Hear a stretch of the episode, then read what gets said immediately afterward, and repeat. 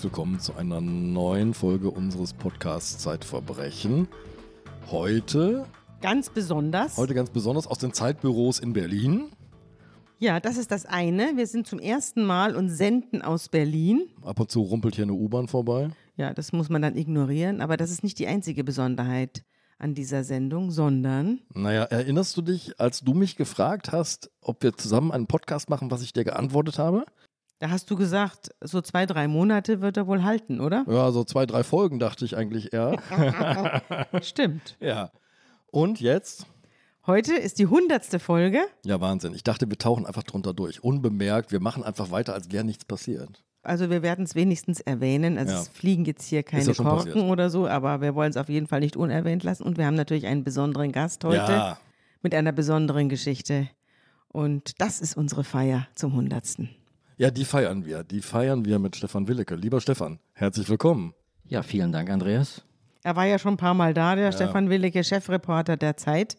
Hat ja schon hier diverse Geschichten erzählt, eine interessanter und spannender als die andere.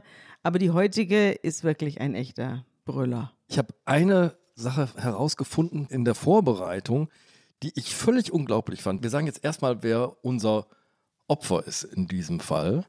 Der ist nämlich ein sehr prominenter Mann, ein echter Charismatiker. Also für mich war er jetzt nicht so prominent. Ich wusste zwar, wer er ist. Und ich habe mir jetzt auch alle Archivartikel von Stefan rausgeholt, die er über ihn geschrieben hat. Aber also für mich war es Ich ahne, jetzt du nicht guckst keinen Fußball. Nö, ich hasse Fußball und deswegen, aber die Geschichte hat ja mit Fußball nichts zu tun, sondern das ist ja eine, fast schon eine griechische Tragödie. Das stimmt. Und im Mittelpunkt dieser Tragödie steht Rudi Assauer, Stefan. Und ich habe jetzt erst in der Vorbereitung gelesen, bei welchem Verein Rudi Assauer Mitglied war, bis zum Schluss. Ja, bei Borussia Dortmund. Ja, ähm, daran kann ich auch nichts ändern, aber er war auch Mitglied bei Schalke 04 und ähm, vielleicht war er sogar Mitglied bei Werder Bremen, das weiß ich gar nicht. Mhm. Das waren jedenfalls Stationen seines äh, Fußballer- und äh, Managerlebens. Genau, aber in Dortmund und in Bremen hat er in der Bundesliga gespielt. Also er war zuerst ganz normaler Fußballer, dann wurde er Manager von Schalke 04 Richtig? und zuletzt ja, war er dann gar nichts mehr. Er wollte ja nicht Präsident werden. Nein, er wollte nicht Präsident werden, weil er nicht auf so einen Ehrenposten, bei dem er nichts zu melden hat, abgeschoben werden wollte. So, entweder wollte er was zu melden haben und die Karten mischen oder eben gar nichts mehr sein. Vielleicht müssen wir, bevor wir mit dem eigentlichen Fall anfangen, die Geschichte von Rudi Assauer ein bisschen erzählen. Denn wir haben wahrscheinlich mehrere Hörer und Hörerinnen vor allem, die von Fußball so viel verstehen wie ich, nämlich gar nichts und die mit dem Namen Assauer nichts anfangen können. Vielleicht müssen wir erstmal den Mann vorstellen, bevor wir dann zur Tragödie kommen. Und das gehört zum journalistischen Handwerk dazu. Wir müssen Befangenheiten sichtbar machen, transparent machen. Du bist Schalke-Fan, oder? Ich bin Schalke-Fan, ja. Das ist jetzt nichts Besonderes, weil es ist ja der vierte oder fünftgrößte Sportverein der Welt, nach Bayern München und dem Deutschen Alpenverein und so weiter. Insofern gibt es eine ganze Menge von meiner Sorte, Ja. ähm, also eine große Minderheit. Also Okay. ich bin unbefangen. Ich habe damit überhaupt nichts zu tun.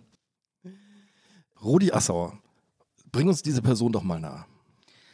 Also Rudi Assauer ist im Wesentlichen, würde ich mal sagen, eine Figur des 20. Jahrhunderts. Ein mächtiger Mann, der in einer Institution, einem wichtigen Club, sehr viel Macht hatte. Das muss man wissen. Das ist einer, der sehr gerne ähm, Zigarren geraucht hat und diese Eigenschaft auch gern öffentlich ausgestellt hat. Das ist ein Mann, der natürlich auch sehr, sehr eitel war. Wer lässt sich schon in der Sauna von Boulevardfotografen fotografieren? Das war ein Mann, der irgendwie natürlich auch seine Macht gezeigt hat. Er war ja einer der ganz, ganz wenigen Manager in der Bundesliga, deren Namen man bis heute kennt. Man kennt viele ehemalige Spieler, die Namen sind erhalten, weil sie eben auf dem Platz viel gezeigt haben. Da hat der Assauer auch was gezeigt auf dem Platz, aber viel Bedeutsamer war natürlich sein Werk, sein Wirken äh, für Schalke 04. Und neben Uli Hoeneß oder Rainer Kallmund oder Rudi Völler war das natürlich eine der großen Managerfiguren im Funktionärswesen des Fußballs. Er war ja auch eine hemdsärmelige und polternde Figur. Er war ein Emporkömmling, er hatte keinen höheren Schulabschluss. Das hat ihm auch wahrscheinlich immer nachgehangen, deswegen auch diese Ausstellungssucht, also diese Selbstproduktion. Was hat er denn erreicht als Manager für Schalke 04? Weshalb ist er denn da so legendär? Ja, er hat natürlich viele Sachen erreicht. Er hat sie zu sportlichen Erfolgen geführt. Er hat diesen Chaos-Club, der ja immer von großer Emotionalität geprägt war, auch zur Konzentration gebracht auf das Wesentliche, nämlich dass man Spiele gewinnen muss, dass man nicht nur Skandale produziert. Der Verein war ja im 20. Jahrhundert zumindest vor allen Dingen ein Skandalverein. Es gibt ein ganz lustiges Buch allein über die Affären, Skandale des FC Schalke, das füllt 300 Seiten. Also es war, was zeitweise dann später der FC Bayern war, so eine Art FC Hollywood, das war zuvor der FC Schalke, quasi unregierbar. Da tauchten ja dann auch so Typen auf wie Jürgen Möllemann, der ein Aufsichtsratschef war, später dann Clemens Tönnies. Da hat man jetzt so eine ungefähre Vorstellung, wie schmal der Grad war zwischen Seriosität und fehlender Seriosität. Und der Assauer hat das erkannt und gesagt, wir müssen uns konzentrieren. Und er hat sportliche Erfolge geholt, vielleicht die größten in der Vereinsgeschichte, beinahe die Meisterschaft und oh, natürlich, ja. und natürlich den UEFA Cup 1997. Und das hätte man vorher diesem Verein nicht zugetraut, dass er auf ganz seriösem Gebiet im Sport diese Erfolge schafft. Mhm. Und das war vor allen Dingen das Werk von Assauer. Und er hat ihnen ein neues Stadion gebaut vor der Fußballweltmeisterschaft. Und das war auch sein Werk. Also er hat schon auch was Bleibendes hinterlassen. Wichtiger ist aber vielleicht noch die Identifikation. Es gibt ja bei Unternehmen, bei Vereinen überall ganz wenige Figuren, die in der Lage sind, sich voll hinter eine Sache zu stellen und auch dabei zu bleiben. Und der hat glaubhaft das Gefühl verkörpert, wonach sich ja viele Fans auch sehnen, der steht hundertprozentig hinter uns und hinter dem Verein und der wechselt nicht morgen nach Gladbach, sondern der steht voll und ganz für die Werte des Clubs. Also seine gesamte Treue hat sich auf den Club spezialisiert, denn das, was ihm dann zum Verhängnis wird, ist ja sein Privatleben. Ja. Das war außerordentlich bewegt Vielleicht kannst du dazu auch was sagen, denn daran wird er ja dann zugrunde gehen. Ja, das Privatleben war immer ein Auf und Ab. Er hatte sehr früh eine Partnerin, ähm, eine flüchtige Bekanntschaft, aus der dann auch ein Kind hervorging, eine Tochter, Bettina Michel. Die blieb aber unehelich, geheiratet hat er diese Frau nicht und die Beziehung zerbrach auch sehr schnell. Später gab es eine weitere Ehe aus der eine weitere Tochter hervorging, Kathi Assauer. Aber auch diese Ehe hielt nicht auf dem Papier länger als in Wirklichkeit. Dann gab es dazwischen Lebenspartnerinnen, die er auch wieder verlassen hat. Sehr kurzzeitige Begegnung, längerfristige Begegnung. Auch eine Partnerschaft mit der Schauspielerin Simone Tomalla. Aber auch das hielt nicht.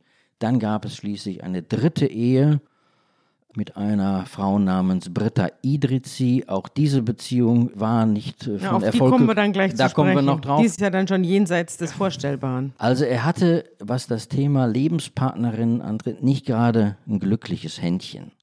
Und ähm, vielleicht war das quasi, naja, die andere Seite der Medaille. So konzentriert er auf seinen Beruf war, so ähm, Larifari ging er dann mit den anderen Sachen um. Es gibt wahnsinnig viele emotionale Momente im Leben von Rudi Assauer. Du hast gerade so ganz nebenbei die beinahe Meisterschaft erwähnt. Das war einer der Herzschlagmomente, finde ich, im deutschen Fußball.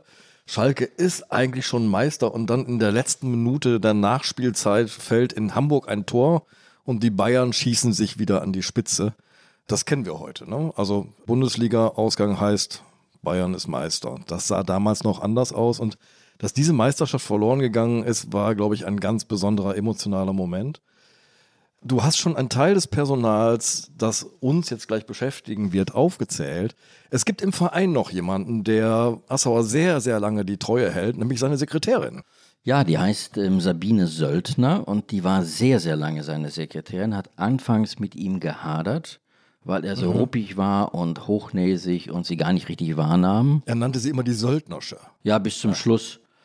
Der hatte für viele Leute Spitznamen und sie war die Söldnersche, die ihm nicht nur den Tee brachte, das war das eine, sondern auch ihm letztlich auch viele seiner geschäftlichen Entscheidungen abnahm. Die wurde immer enger mit ihm und organisierte quasi sein gesamtes berufliches Leben. Und die hatte auch Einblick in alles. Extrem durchsetzungsfähig. Ja, ja, ja, die ließ auch Eine nicht Frau, mit der nicht gut Kirschen essen ist und von der irgendwann im Laufe deiner Recherchen mal jemand sagt, die kann niemand über den Tisch ziehen. Ja, die hat auch nicht jeden Trainer vorgelassen. Also sie war, sie war der Türöffner. Wer kommt zu Assauer rein und wie lange darf er bleiben? Das war auch die Entscheidung von Sabine Soldner. Stefan, wir sprechen jetzt aber vor allem über eine Zeit, die nach der aktiven Vereinsära von Rudi Assauer spielt. Nun bleibt Rudi Assauer dem Fußball leidenschaftlich verbunden und zwar mit einem guten Freund zusammen, mit Werner Hansch. Werner Hansch ist ein Fußballmoderator, Kommentator, auch schon eine Legende, muss man sagen, eine noch lebende Legende mit einer sehr markanten Stimme. Und die beiden sind jetzt unterwegs und treten regelmäßig öffentlich auf und reden über ihren Lieblingssport. Ja, das geht über Jahre. Der Hansch tritt quasi als Partner von äh, Assauer auf Bühnen auf. Die werden eingeladen zu Shows. So wie wir, Andreas. Ja, ja. Naja, Als komm. du. Du mit deinem Charisma kommst vielleicht an Assauer ran, aber die Stimme von Werner Hansch ist so tief im Gedächtnis. Ja, bei der Stimme von Werner Hansch, da müsst ihr euch noch ein bisschen Mühe geben. Ja. Und das war schon, glaube ich, eine Sache, die beiden sehr viel Spaß gemacht hat, bis zu dem Tag, wo der Hansch den Eindruck hatte, etwas stimmt nicht mit seinem Partner Assauer, weil der auf der Bühne anfing, so undeutlich die Namen irgendwelcher Spieler zu nennen, als habe er die Namen gar nicht mehr richtig drauf. Und dann sind sie zusammen zurückgefahren zu Assauer nach Gelsenkirchen in seine Villa. Und da hat dann der Hansch zu ihm gesagt, so hat er es mir jedenfalls erzählt, Rudi, mit dir stimmt was nicht. Da ist irgendwas. Und Jetzt sind wir ungefähr im Jahr 2010, 2011 sowas. Dann hat der Assauer ihn mit reingenommen und war offenbar den Tränen sehr nah und sagte, ja, ja, ich, ich, ich weiß es doch auch.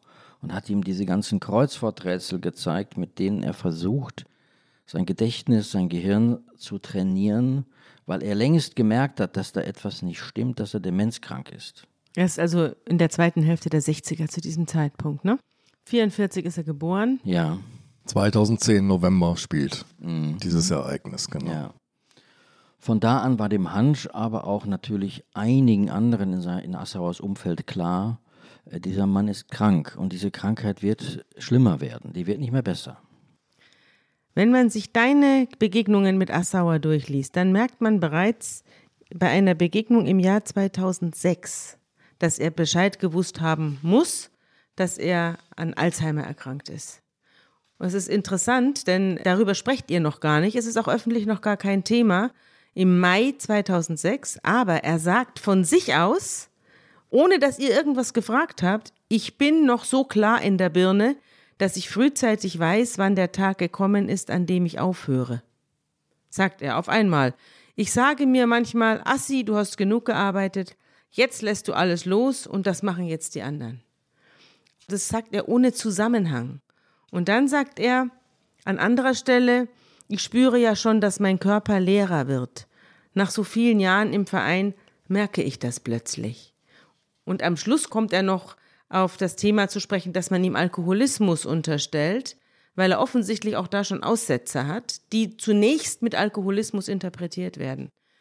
Aber man sieht auch an diesem frühen Dokument, wo ihr noch gar nicht wusstet, worum es geht, er aber bereits schon, dass sich da schon was anbahnt, was einer Katastrophe sehr nahe kommt. Er hatte ja immer diese Furcht, er könnte Alzheimer bekommen.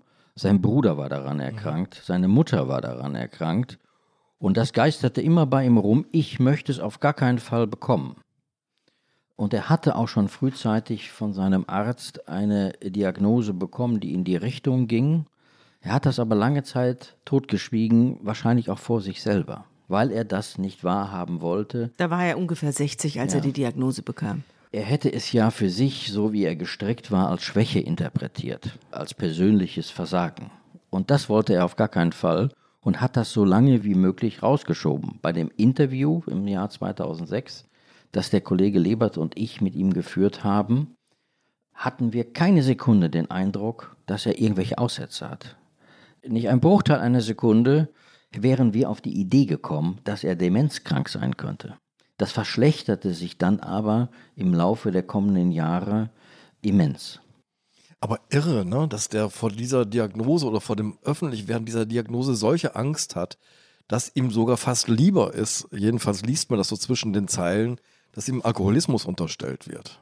Ja, das war ihm lieber. Zumindest ist das die Interpretation von Werner Hansch. Mhm. Der hat es immer so gesehen. Der wollte lieber als alkoholkrank gelten, als dass man sagen könnte, der Assi, der ist irgendwie ein bisschen gaga, der ist daneben, der ist geistig irgendwie nicht mehr ganz da. Das wollte er auf gar keinen Fall. Er wollte immer als äh, Mann gelten, der alles im Griff hat. Ja, und er hatte ja auch lukrative Werbeverträge, die wäre auch schnell losgeworden, wenn sich das rumgesprochen hätte dass er eine zerebrale Erkrankung hat. Mhm, das stimmt. Ja, für eine Biermarke kann man dann noch werben. Ja, von denen hat er kein Geld bekommen. Ah, und zwar, weil die seinen Verein intensiv unterstützt genau. haben, glaube also ich. Also wenn, ne? ja. wenn einer was für seinen Verein getan hat, dann war er auch immer bereit, auf Honorar und ähnliches zu verzichten. Und diese Biermarke hat ja die Arena und alles, was damit zusammenhing, der Bau und die Konstruktion und so weiter, massiv unterstützt. An Alzheimer erkrankt zu sein, führt natürlich nicht in einen Podcast, der Verbrechen heißt. Wo beginnt die Ausraubung des Rudi Assauer? Wenn man die Ausplünderung verstehen will, muss man mit seiner dritten Ehe beginnen. Er hatte sich in eine Frau verliebt, die er bei einer Miss Germany Veranstaltung in einem Eventpark kennengelernt hatte. Die war da irgendwie bei einem Fernsehsender beschäftigt. Die beiden wurden ein Paar. Das war Britta Idrizi. Britta Idrizi. 22 Jahre jünger als der bereits von seiner Krankheit schwer gezeichnete Rudi Assauer. Genau. Und die beiden wurden ein Paar und die heirateten. Wenn man sich die Hochzeitsfotos anguckt, da gibt es einige, sieht man bereits diesen stieren Blick von Rudi Assauer. Man sieht es, wenn man nicht dabei war, wie stark ihn die Krankheit schon gezeichnet hatte. Mhm. Und die beiden sind dann zusammen in seine Villa gezogen. Die Simone Tomalla war ja schon Jahre weg. Er lebte also allein und zog mit Britta Idrizi in sein Haus. Was war das für eine Frau? Welche Frau heiratet Mitte 40 einen Alzheimer-Kranken und warum? Tja, warum? Das weiß ich nicht. Sie hätte jetzt gesagt aus Liebe. Aus seiner Perspektive war sie natürlich eine Stütze in einem tja, äußerst einsamen Leben. Und Freunde, die damals ihn besuchten, hatten also ganz, ganz seltsame Eindrücke brachten die mit, nämlich dass der Meerschweinchen durch das Haus liefen und äh, Hunde spielten eine Rolle, obwohl der Assauer immer so penibel war und sich jede äh, Fluse vom Jackett gezupft hatte. Das passte alles überhaupt nicht zu ihm.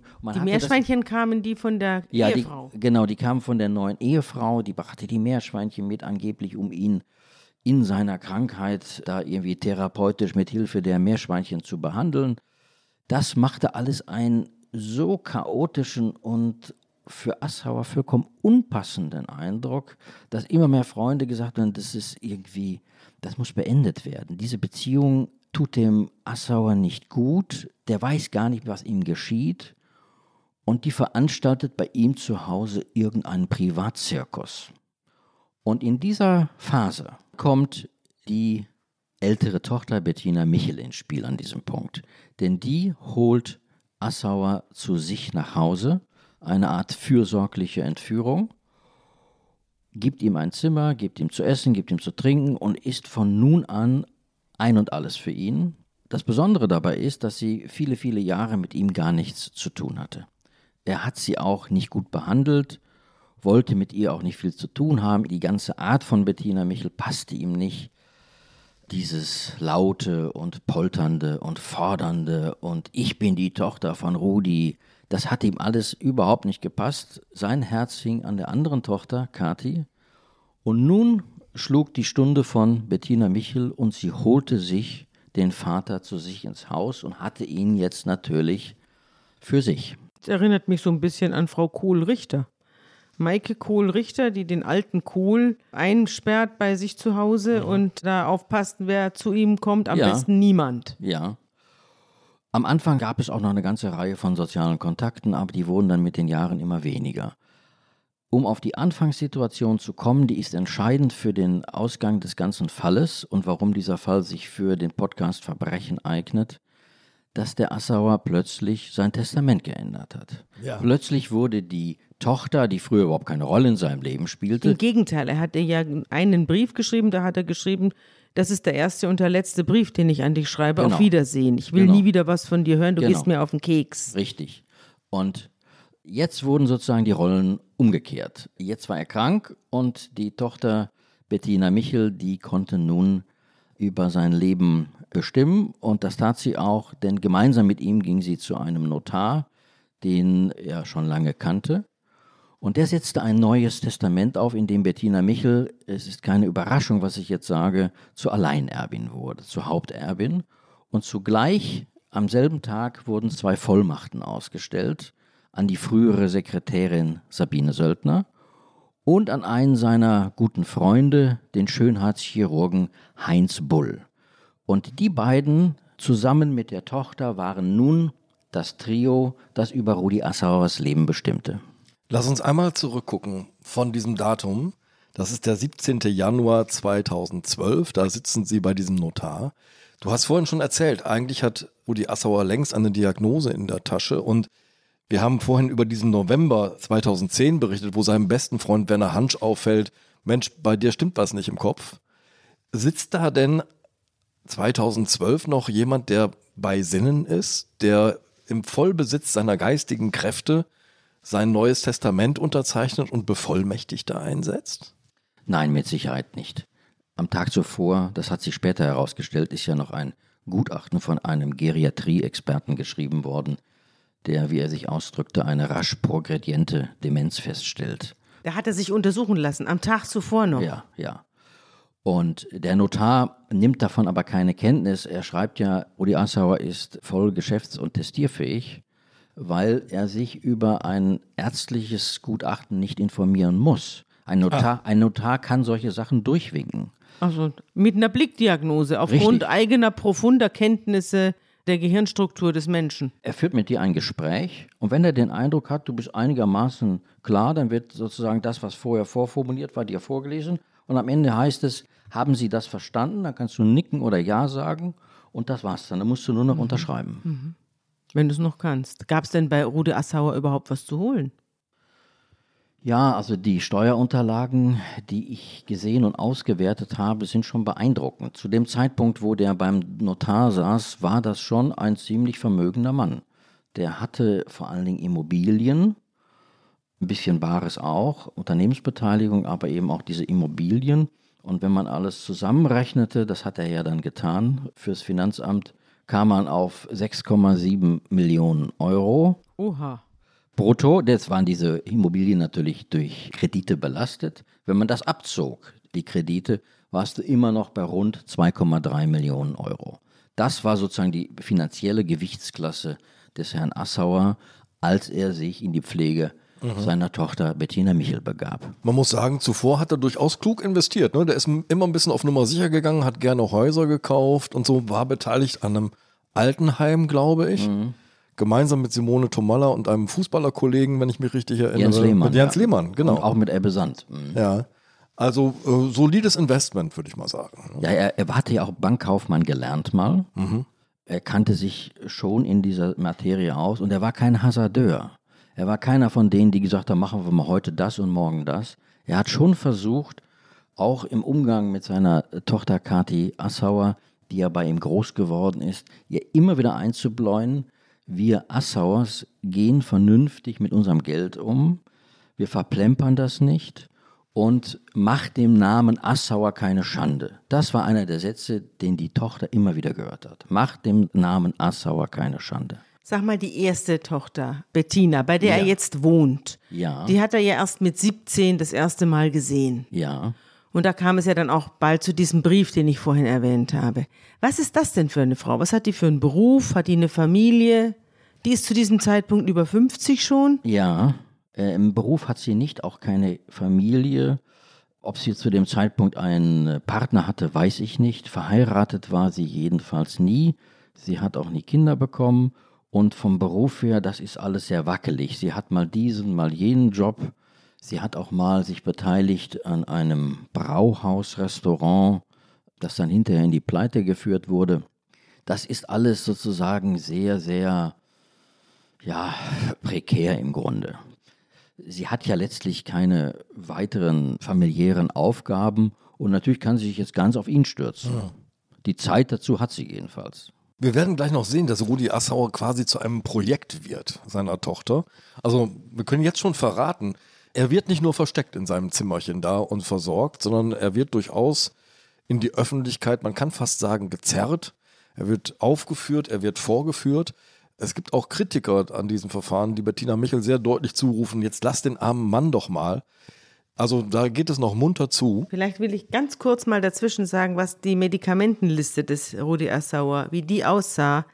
Er hat Zopiklon bekommen, Seroquel, Truxal und Tavor. Also Truxal und Tavor haben wir hier auch schon mehrfach gehabt im Podcast. Das sind Angstlöser, Beruhigungsmittel, schwerste Medikamente, die auf die Gesamtbefindlichkeit einwirken und er hat schwere Verwirrtheits-, Erregungs- und Unruhezustände, schwere ausgeprägte kognitive Störung. Das steht in einer Diagnose, die ihm zu diesem Zeitpunkt ausgestellt wird. Da scheint es doch ganz klug zu sein, dass er zwei Generalbevollmächtigte einsetzt. Über die eine haben wir schon gesprochen, Sabine Söldner. Den anderen, den müssen wir noch erklären. Professor Heinz Bull, genannt der Trüffelbull. Ja, Trüffelbull, weil er so gerne Trüffel gegessen hat von denen nicht wenige von Rudi Assauer bezahlt wurden.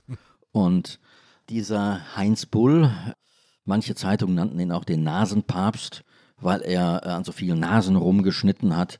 Unter anderem auch an den Assauer Töchtern, ja, oder? bei Bettina Michel hat er irgendwie auch nicht nur Gutes getan an der Nase, die hatte nämlich hinterher die eine oder andere Beschwerde dann. Jedenfalls war der Bull einer von Assauers, ja, man kann sagen, Fußballfreunden. Der war sehr Fußball, auch sehr an Schalke interessiert und saß immer wieder auch bei Spielen dabei, auch wenn diese Spiele dann mal im Ausland waren, in Mailand. Also Heinz Bull war öfter dabei und mhm. Assauer dachte, auch der gehört zu denen, auf die ich mich verlassen kann. Ja. Das ist ein Chefarzt, der muss in Ordnung sein. Mhm.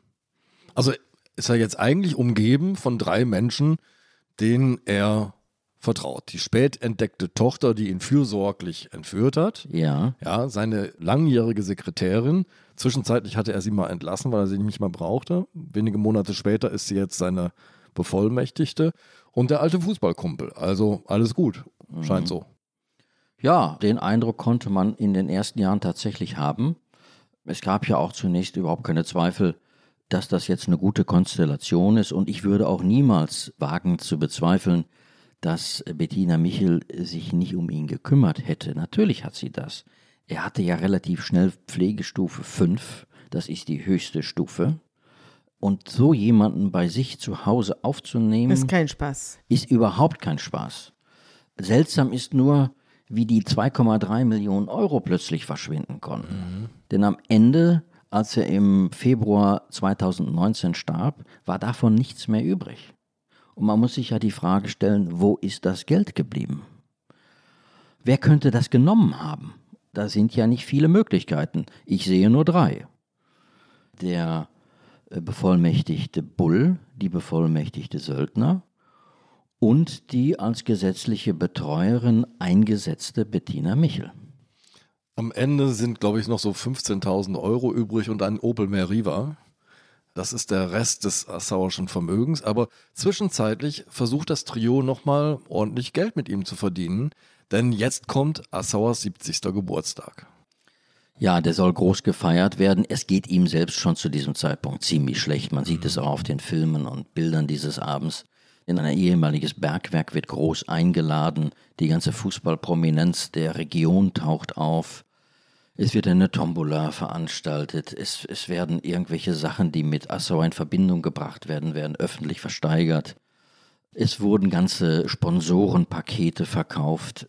Es soll an diesem Abend auch Kasse gemacht werden. Aber angeblich bleibt ja wiederum nichts übrig von den ganzen Einnahmen. Die Initiative Rudi Assauer Demenz und Gesellschaft, eine Initiative, die Demenzkranken helfen soll. Ja, gute Sache bei denen kommt nichts an an diesem Abend. Die Party ist am 30. April 2014 und es kommen 200 Gäste. Ja.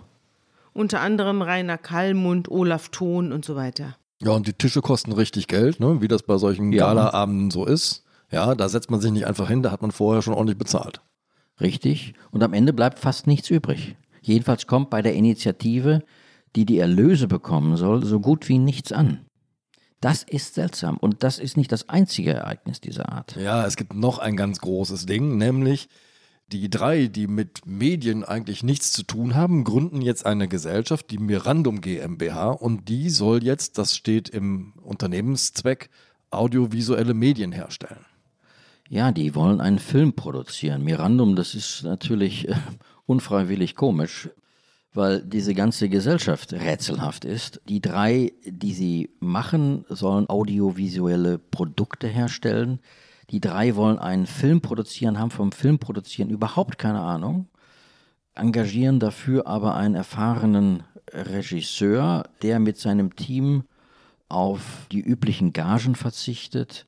Sie verhandeln mit dem Verein Schalke 04 über das Stadion, wo dieser Film aufgeführt werden soll. Sie kriegen überall Rabatt unter Nennung des Namens Rudi Assauer.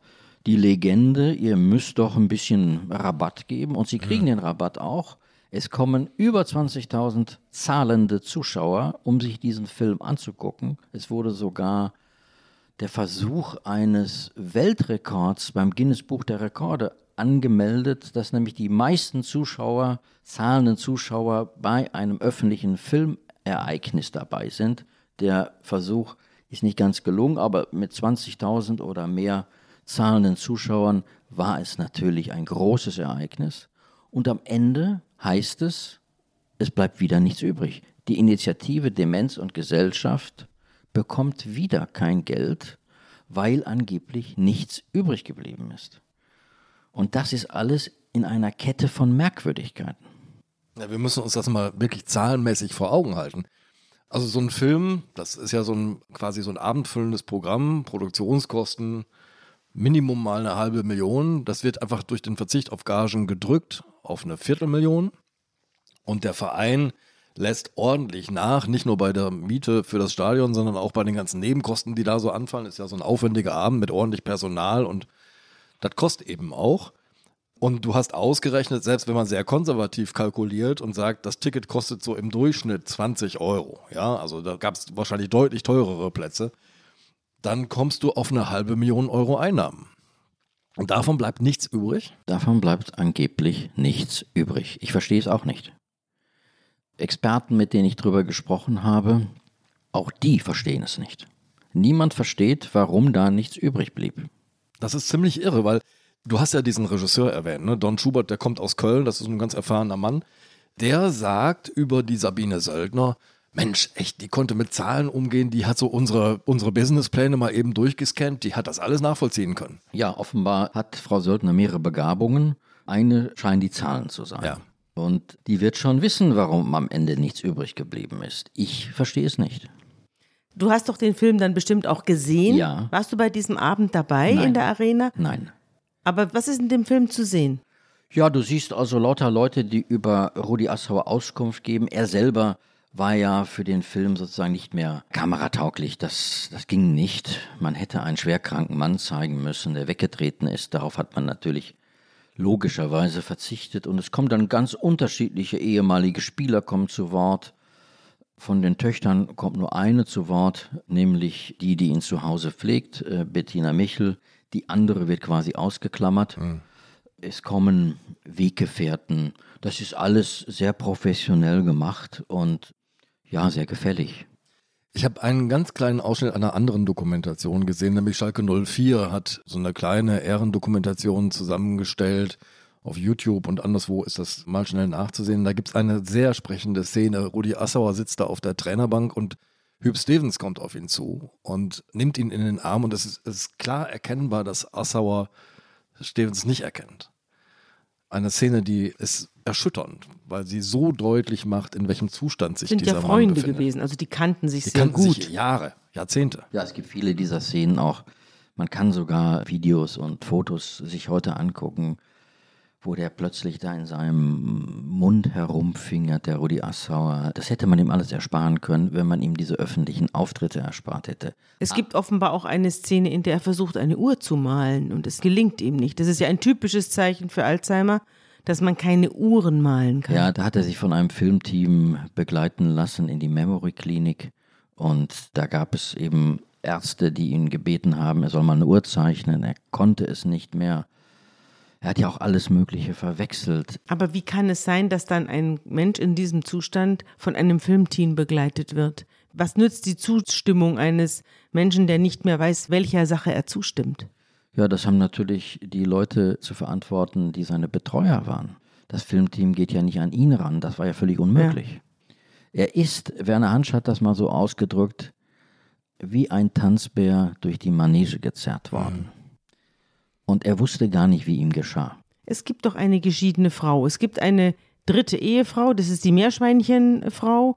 Dann gibt es die zweite Ehefrau, die Mutter von Kati. Dann gibt es Kati selbst, die ja auch inzwischen eine erwachsene Frau ist. Wie reagieren die denn auf diesen ganzen Tanz? Ja, die protestieren mal lauter, mal leiser. Der gesamte Freundes- und Bekanntenkreis von Assauer, mit dem hatte ich es ja auch zu tun. Mhm. Ich habe ja für diese Geschichte oder zwei Geschichten bestimmt 50 Leute gesprochen aus Assauers ehemaligen Freundes- und Bekanntenkreis. Die häufigste Antwort, die ich bekommen habe, Herr Willicke, das Ganze stinkt zum Himmel, aber lassen Sie mich da raus. Was hat es für einen Sinn, dass ich heute noch darüber spreche? Und so war die Einstellung schon damals.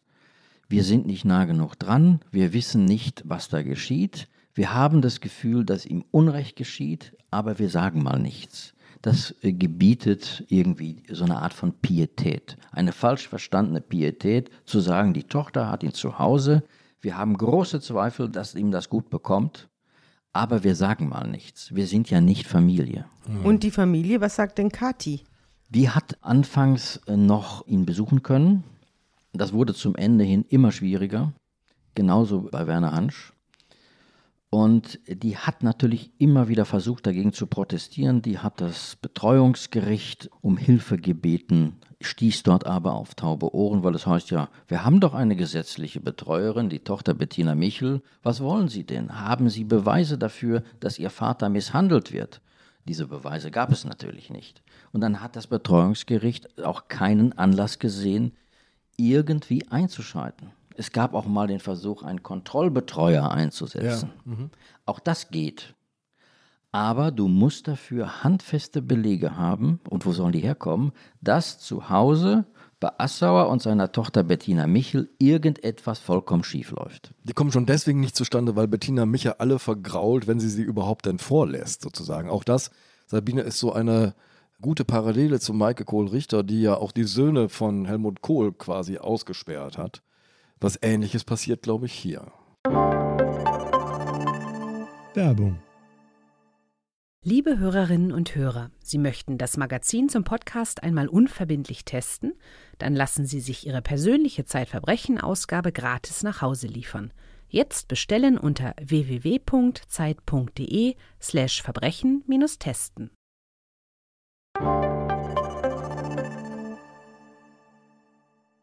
2020 kommt es zu einem Gerichtstermin zwischen den beiden Schwestern. Erzähl mal, da musst du ja auch dabei gewesen sein, ja. denn so wie du darüber schreibst und auch bei der anschließenden Party, die dann offenbar in einem Restaurant stattfindet, ja. warst du ja offenbar auch dabei. Ja. Wir müssen noch ein wichtiges Datum vorher nennen, nämlich den 6. Februar 2019. Da stirbt Rudi Assauer. Ja, ich war auch bei seiner Trauerfeier die im größeren Kreis stattfand. Und vorher gab es eine persönliche, also eine im ganz kleinen Familienkreis, bei der ich natürlich nicht dabei war, zu der auch die Tochter Kathi Assauer keine Einladung hatte, von der sie noch nicht mal wusste, dass sie stattfand. Denn die Abschottung des Rudi Assauer nahm solche Züge an, dass nicht einmal die nächsten Angehörigen, also in diesem Fall die Tochter Kathi, über den Termin der Beerdigung informiert wurde. Sie hat versucht, das gerichtlich einzuklagen, dass sie darüber informiert wird. Der Rechtsanwalt hat Fehler gemacht, das Gericht hat es abgelehnt und sie musste sich dann über irgendwelche Bekannten den Termin erfragen.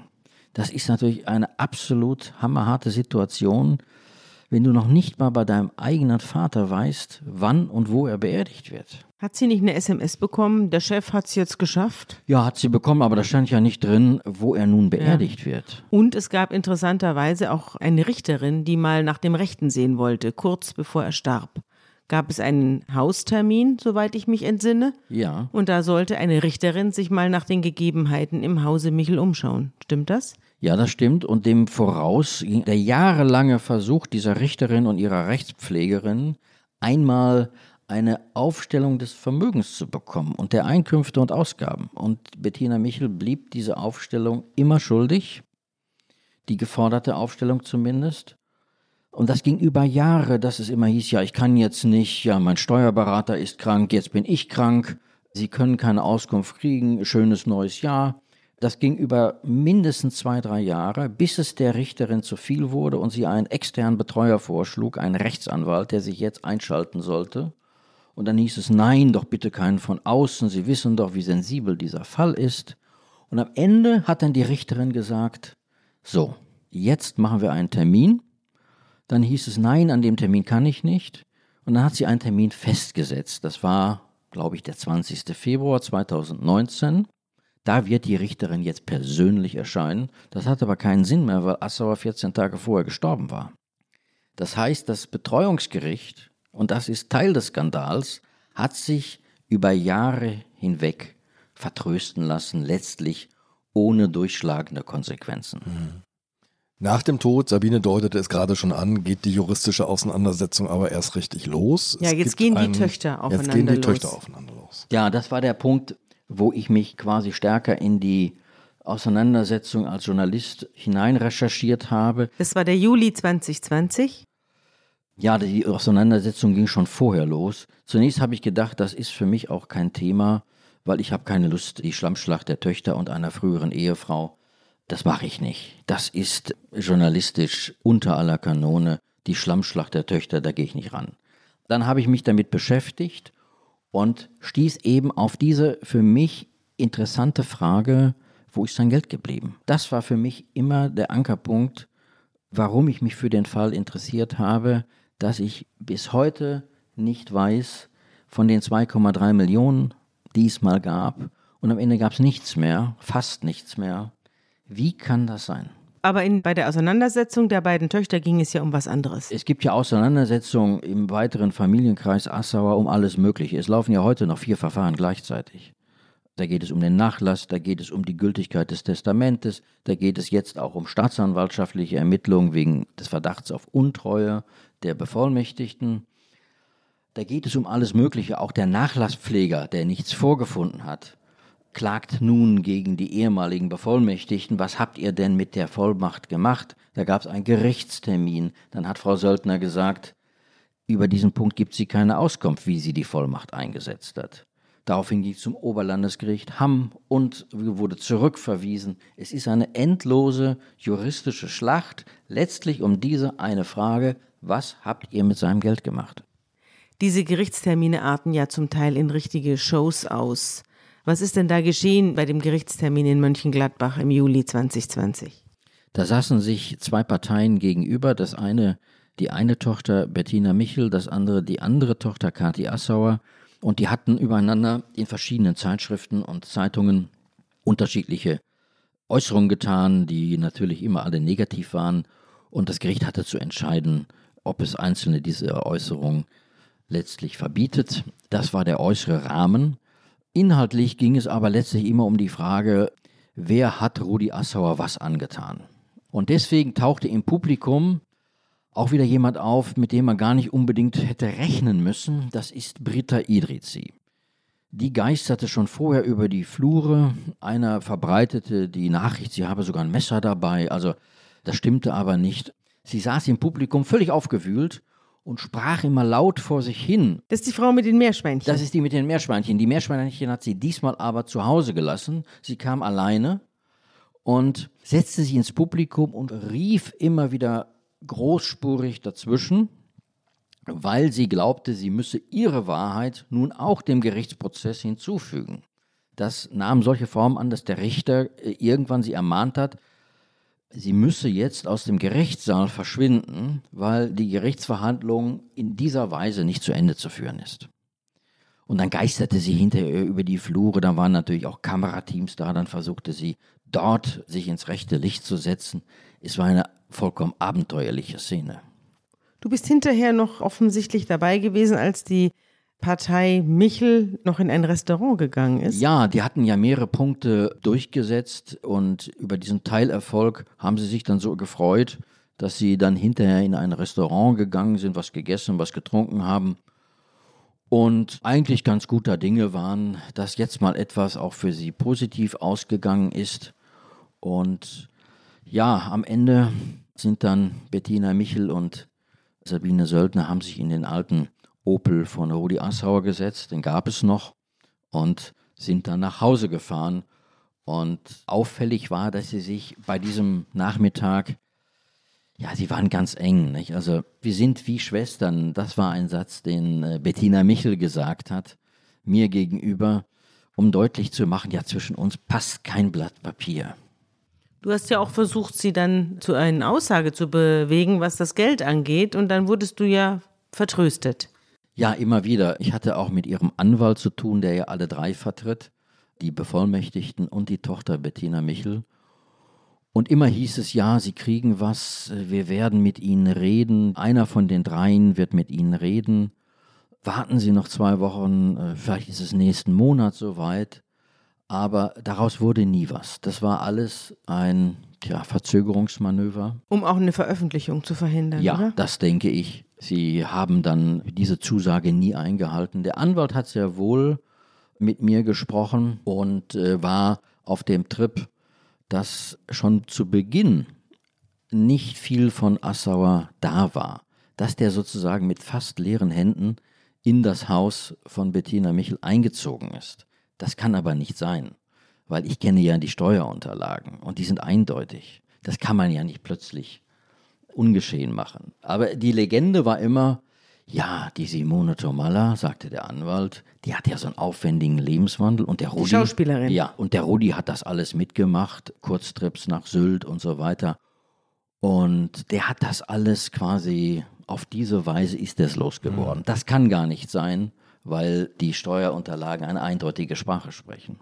Du bist ziemlich tief, soweit das ging, in die Finanzen eingestiegen, Stefan, denn Du hast einzelne Immobilienverkäufe nachvollzogen, die manchmal auf sehr seltsame Art und Weise vollzogen wurden, denn da sitzt man beim Notar, schließt einen Kaufvertrag ab, also die Immobilien von Assauer und seine Beteiligung werden nach und nach veräußert. Und dann heißt es plötzlich, ja, wo soll das Geld hingehen? Und dann steht da, die Kontoverbindung wird nachgereicht. Ja, wenn man sich diese Verträge anguckt, ich habe die alle. Oder die Summen gingen ja gleich auf die Konten der Bevollmächtigten. Ja, Assauers Konten waren ja irgendwann auch aufgelöst. Er hatte ja gar kein eigenes Konto mehr. Insofern, und die Bevollmächtigten waren ja auch berechtigt, solche Finanzgeschäfte zu tätigen. Sie waren allerdings nicht berechtigt, zu seinem Schaden zu handeln. Sie konnten alles Mögliche machen. Sie hatten sogar ein Aufenthaltsbestimmungsrecht, wie das offiziell heißt. Sie durften seine Post öffnen. Sie durften für ihn Konten auflösen und neue einrichten. Sie durften im Prinzip alles. Aber sie durften eben nicht zu seinem Schaden handeln. Und dieser Verdacht steht eben im Raum. Ja, da werden ganz seltsame Verträge geschlossen. Es werden zum Beispiel die Beteiligung an dem Altenheim verkauft. Sehr seltsam, da wird eine kleine Summe gefordert und der Rest soll so in Raten gezahlt werden. Irgendwann scheint dann doch Geld zu fehlen, da wird eine ganze Summe nachgefordert. Also ein übliches Geschäftsgebaren zeigen die da nicht, würde ich sagen. Nein, und auch die Immobiliengenossenschaft, ist das eine Bielefelder Immobiliengenossenschaft, die ja quasi öffentlichem Recht untersteht, hat äußerst dubiose Geschäftsgebaren. Die kaufen dem Assauer die Beteiligung an einer Immobilie ab, die sie ihm einst verkauft haben. So. Und sagen dann, du kriegst einen Teil sofort, also die Bevollmächtigten, du kriegst einen Teil sofort und den Rest stottern wir in Raten ab. Also eine Genossenschaft stottert bei Privatleuten eine Schuld in Raten ab. Das habe ich noch nie gehört. Mhm. Und dann werden die Bevollmächtigten ungeduldig am Ende, vielleicht auch, weil sie den Gesundheitszustand von Assauer im Blick haben, und sagen, wir wollen jetzt den Rest der Summe sofort. Und dann überweisen die tatsächlich auf ein Konto der Bevollmächtigten den Rest der Summe über 200.000 Euro und die holen es bar ab die holen es bar ab und ich frage mich, wie machst du das? Du gehst zu einer Bank und sagst, tut bitte 200.000 Euro in diese Tüte? Jo, Aldi am besten. Ja, anders ja. kann es ja nicht gewesen sein. Ja, ich weiß es auch nicht. Ich war nicht dabei, Erklärungen geben die Bevollmächtigten ja auch vor Gericht bis heute nicht. Ich weiß nicht, wie es gegangen ist. Angeblich haben sie das woanders wieder eingezahlt. Aber dann gehst du über die Straße, du gehst zum Beispiel zur Sparkasse, Ja. holst 200.000 Euro, gehst mit deiner Tüte über die Straße und zahlst es bei der Commerzbank wieder ein. Das habe ich noch nie gehört. Warum überweist man das nicht? Inzwischen ist auch Assauers Villa in Gelsenkirchen-Bur verkauft an einen fußballbegeisterten Zahnarzt.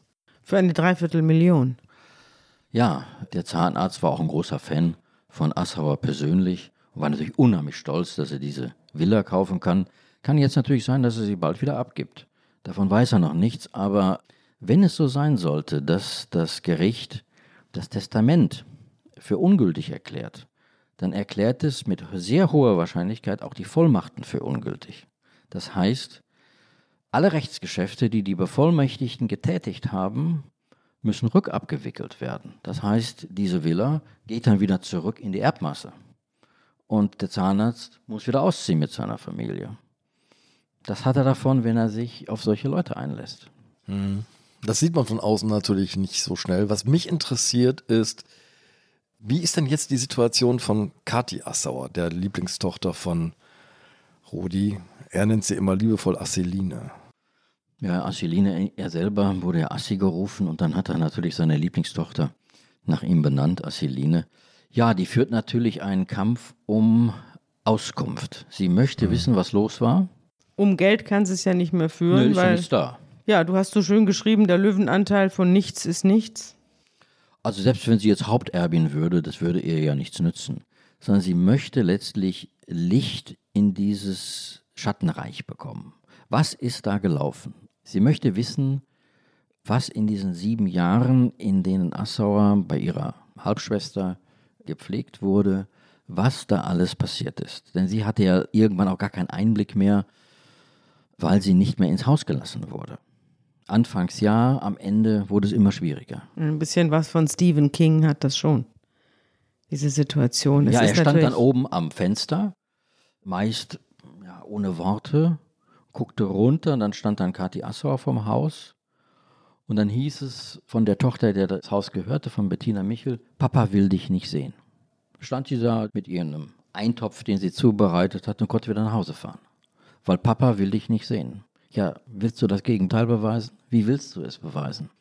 Dann fährst du wieder nach Hause. Dann kommt sie wieder und heißt, Papa will dich immer noch nicht sehen. Du hast vorhin schon gesprochen, es gibt mindestens vier jetzt noch anhängige Verfahren. Die Gerichte sollen also arbeiten und für Aufklärung sorgen. Bist du optimistisch? Ja, ich glaube schon. Die Mühlen malen zwar sehr, sehr langsam. Die staatsanwaltschaftlichen Ermittlungen in Essen gehen nicht besonders schnell voran. Das geht jetzt schon anderthalb Jahre seit dem Erscheinen meines Textes in der Zeit. So lange ermitteln die auch schon, aber sie haben noch immer keine Ergebnisse. Es gibt aber andere Verfahren, die offenbar in diesem Jahr vielleicht zu Ende kommen. Und in einem geht es um die Gültigkeit des Testamentes. Und da sind inzwischen drei Geriatrie-Experten, die sagen, der war zum Zeitpunkt des Testaments nicht voll geschäftsfähig. Und es soll noch ein vierter hinzugeholt werden, um dieses Urteil, was da aussteht, auch revisionssicher zu machen. Und das wäre dann tatsächlich ein wegweisendes Urteil, weil das sehr selten passiert, dass ein Gericht zehn Jahre später nach Abfassen des Testamentes sagt, es war nicht gültig. Normalerweise haben sich früher Gerichte da rausgehalten, weil sie gedacht, das ist so kompliziert, das ist mit so viel Aufwand verbunden und letztlich wissen wir immer noch nicht genau, wie es war, dass sie die Finger davon gelassen haben. In dem Fall könnte es jetzt aber anders laufen. Wird es dann auch ein Fall für die Strafjustiz? Wenn die Ermittlungen der Staatsanwälte Untreue ergeben, ja. Das müssen sie natürlich erstmal beweisen. Es muss ja da erstmal zu einer Anklage kommen und noch sind sie voll in den Ermittlungen dran. Und jetzt das große Rätsel. Du schreibst, weder bei Bettina Michel noch bei Sabine Söldner steht ein Porsche vor der Haustür. Und Trüffelbull, unser Nasenpapst, residiert, da hast du ihn aufgesucht, in einem hübschen Reddachhäuschen in Kampen. Auf Sylt?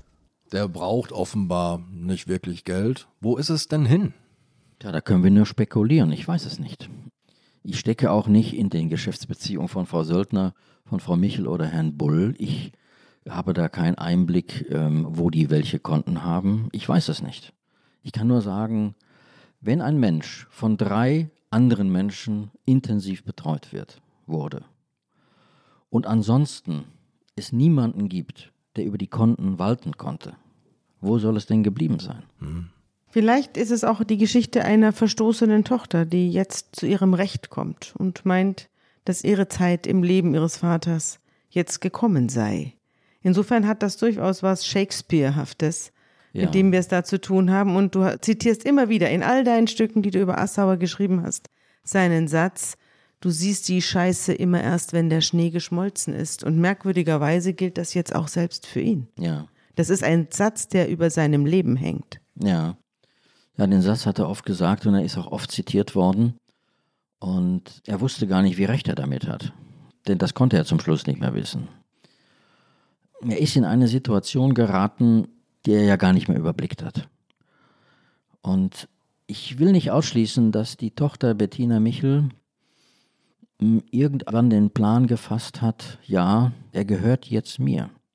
Ich räche mich für all die Jahre der Unaufmerksamkeit und der Abwesenheit. Dieser Vater hat mich in meiner Jugend gar nicht wahrhaben wollen und jetzt hole ich ihn mir. Das könnte einem ein Motiv sein. Da sie mit mir über diese Sache nicht gesprochen hat, kann ich da natürlich nur spekulieren. Du siehst die Scheiße erst, wenn der Schnee schmilzt. Wir setzen jetzt mal auf die Strahlkraft der Rechtsprechung. Stefan, herzlichen Dank. Ja, sehr gerne. Danke, dass du da warst zu unserer 100. Sendung. Ich komme auch gern zur 200. Abgemacht.